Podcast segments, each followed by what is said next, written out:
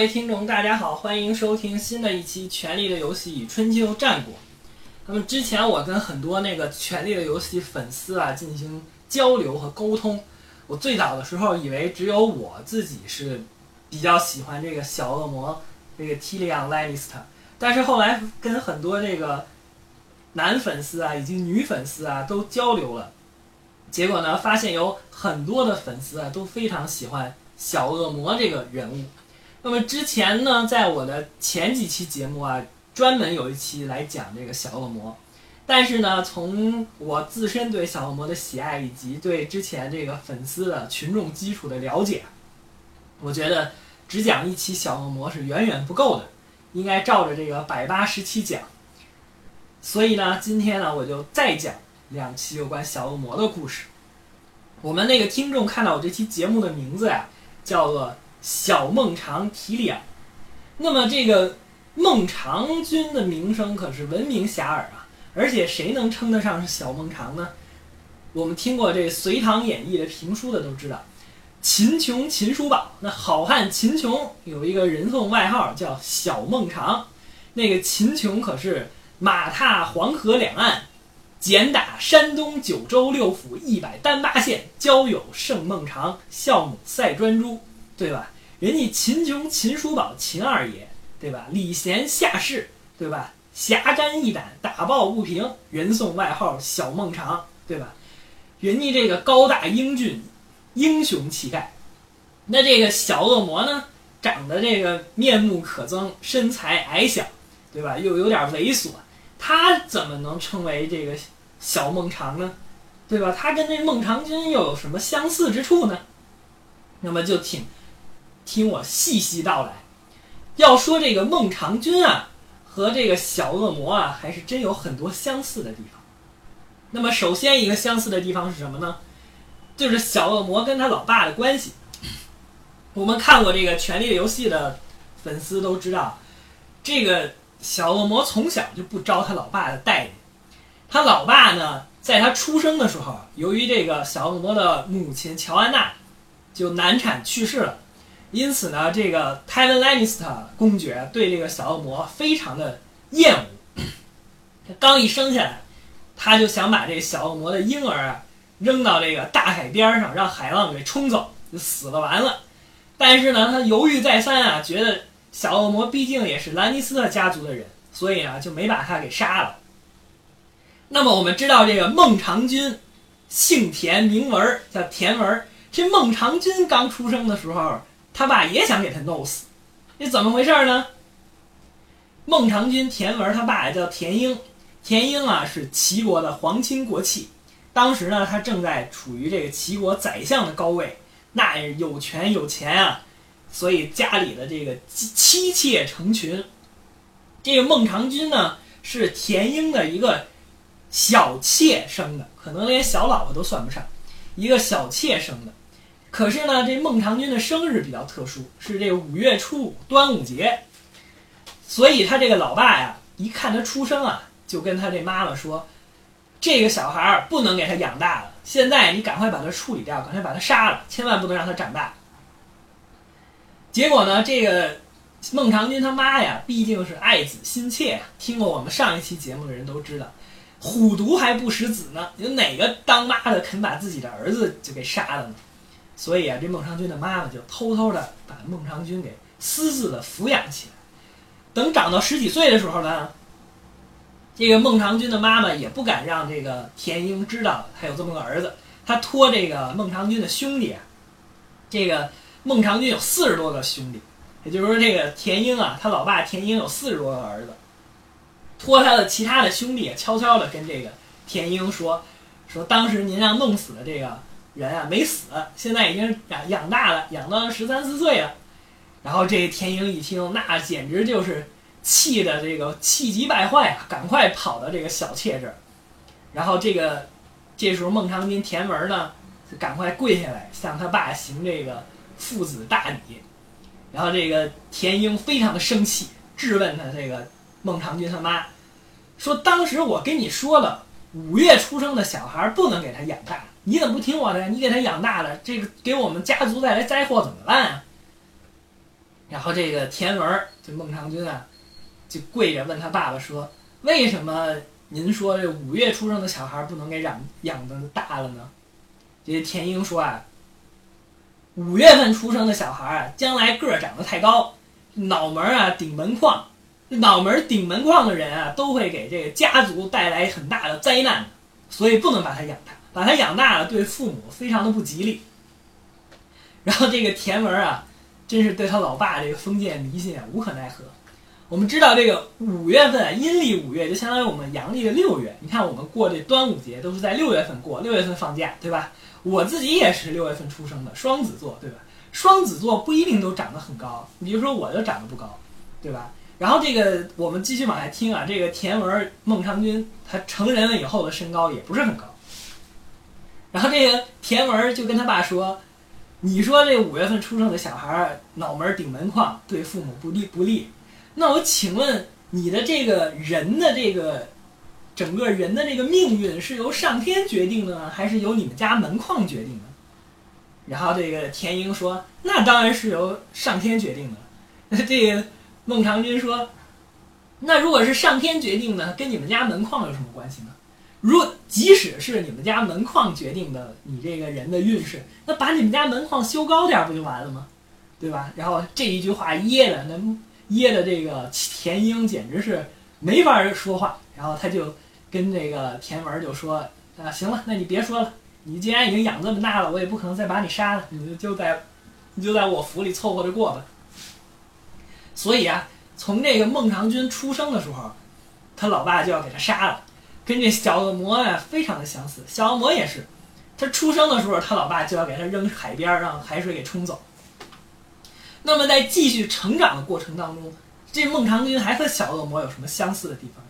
还有很多的相似地方，比如说啊，我们看这个小恶魔，他不是侏儒吗？他这个身高啊，也就跟人一半这么高，所以大家经常鄙视他，歧视他。那么这孟尝君的身高怎么样呢？是不是如他爸所说的五月份出生的小孩都能那个脑门顶门框呢？其实不是的，为什么呢？后来有一次长大的时候啊，这个孟尝君从秦国返回齐国，返回的途中呢，经过了赵国。我们知道这个战国时期四大君子啊，为首的就是孟尝君。除此之外呢，还有平原君、春申君、信陵君。他路过赵国啊，这时候赵国的这个。宰相平原君啊，那是早就慕名这个孟尝君的大名，四大君子之首啊，对吧？那他这个作为平原君来讲啊，跟这个孟尝君就是惺惺相惜啊，早就想见这个孟尝君了。同时呢，赵国的这些百姓啊，也是对孟尝君非常的敬仰。那孟尝君在赵国的这个微博粉丝数啊、微信的这公众号关注人数啊，那都老高了。平原君说。这个孟尝兄啊，你看好不容易来一趟我们赵国，咱们举办了一个粉丝见面会吧。这个我们赵国有很多仰慕你的这粉丝啊，他们都这个见你，这这盼你盼的都不得了了。然后这个孟尝君说：“好吧，那那我就见见他们吧。”结果，这个赵国的百姓一看，本来他们心目当中的这孟尝君啊，那是这个呃礼贤下士、平等待人，对吧？贤德远播诸侯。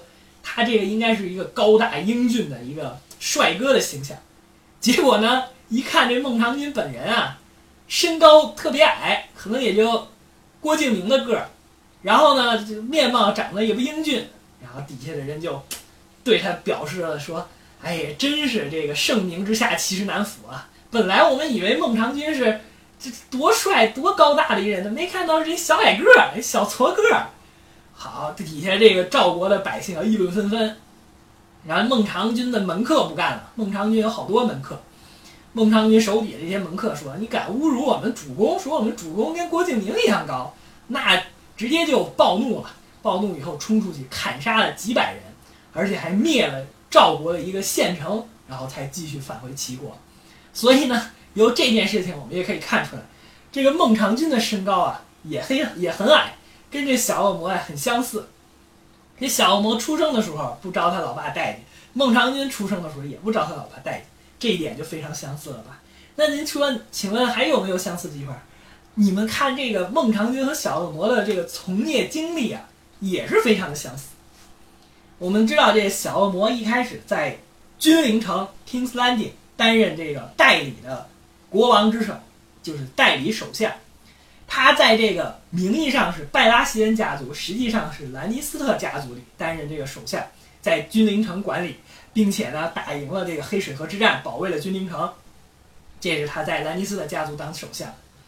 结果在第六季的最后呢，他不是辗转跑到这个厄索斯大陆的尼林城，也就投靠这个龙妈丹尼利斯塔格利安，最终呢通过他在迷林城的统治的这个。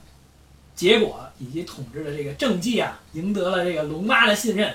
龙妈从自己的这个胸里掏出了一个国王之手的这个胸针，亲自给这个小恶魔戴上。从此，小恶魔就成为这个龙妈，也就是塔格利安家族的这个首相。也就是说，小恶魔在两个基本上是敌对的势力、敌对的家族之间都担任过。首相的这个职务，担任过这个宰相的这种高位。那么孟尝君呢，也是孟尝君啊，曾经多次担任这个齐国的宰相。为什么说多次呢？因为他老遭到别人的算计了，遭到别人的这进谗言，所以经常被齐王就给骂了。骂了宰相呢，过一段时间又觉得，哎，好像孟尝君还不错，又给他官复原职。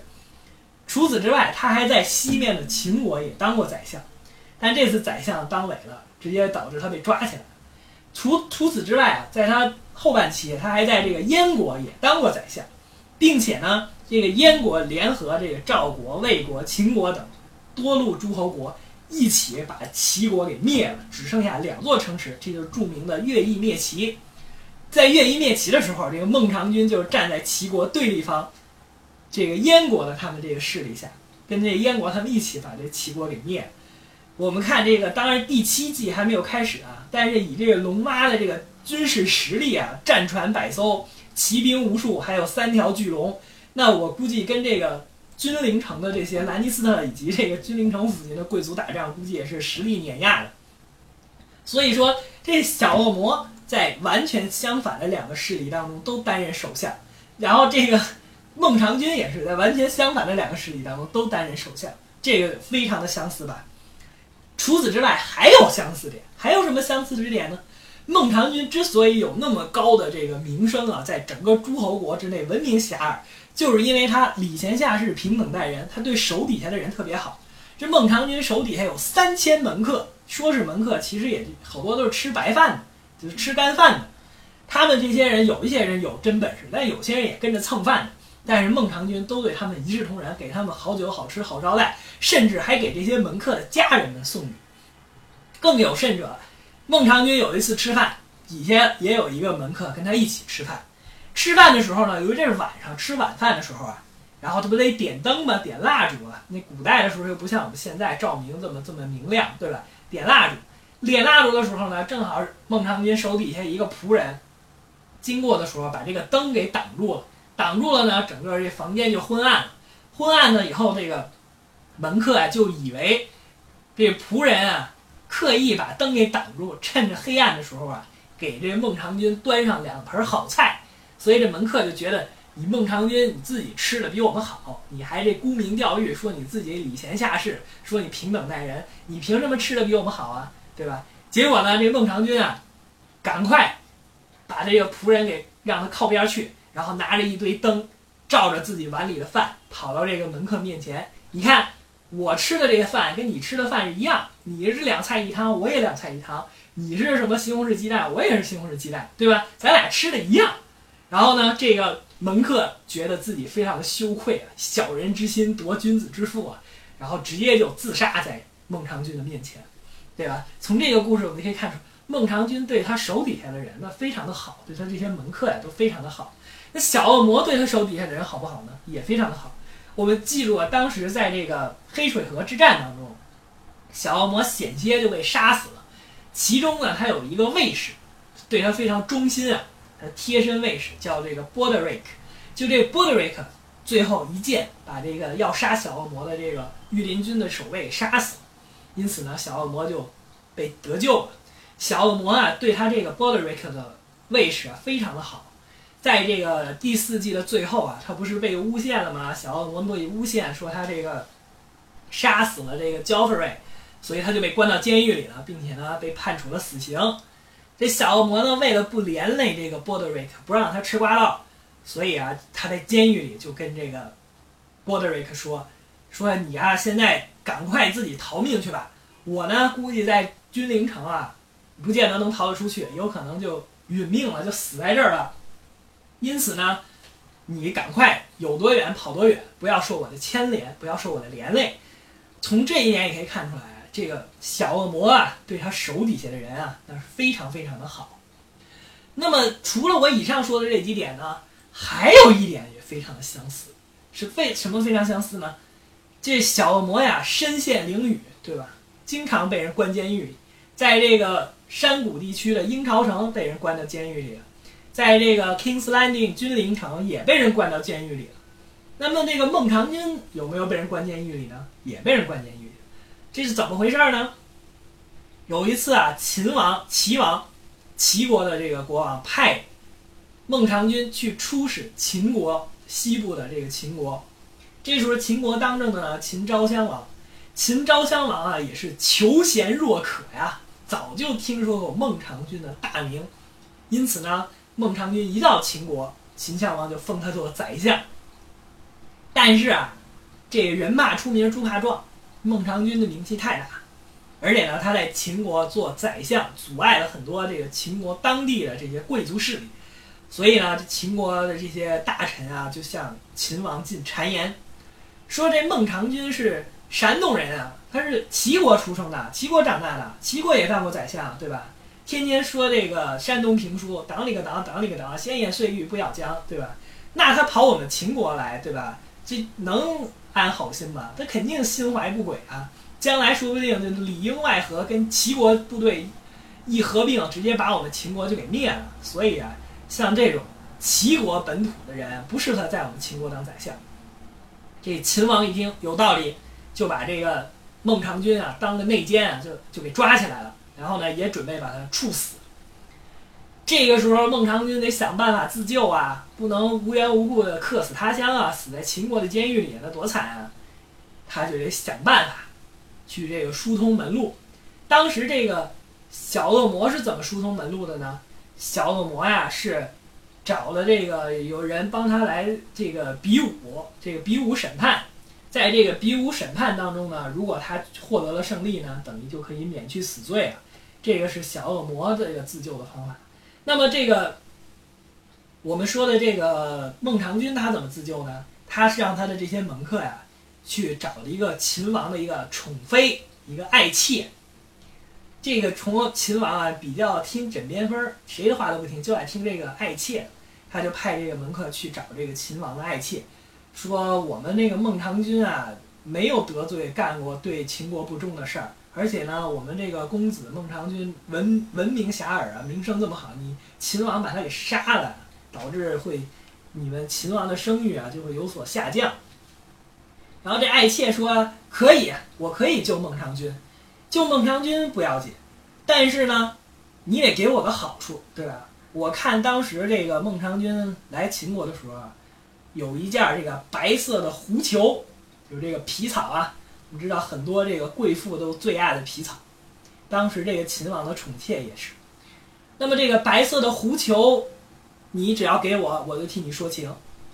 结果这门客啊，孟尝君说了，我跟人家秦王宠妃说了，人家要一个白色狐裘就能救你。这孟尝君说，我这白色狐裘天下无双啊，那可真是很难找的。而且这个白色狐裘，当时我出使秦国的时候，已经把它献给秦王了。作为国礼进献了，现在已经被秦王给直接入库了，锁到国库里了。我现在也拿不出来。那这门客说：“那你拿不出来，那人家小妾可就不救你了，那你可就活不成了。那怎么办呢？”那么这个孟尝君现在身陷囹圄啊，对吧？好不容易有了一条门路，但是人家又管他要白色狐裘，白色狐裘又被锁到国库里了。那么这孟尝君还有没有希望逃出监狱，像小恶魔一样？被放到这个货箱里，坐船逃到厄索斯大陆一样呢？他还有没有机会逃出秦国呢？那么，请听我的下一期节目《小孟尝提里昂下》，非常感谢。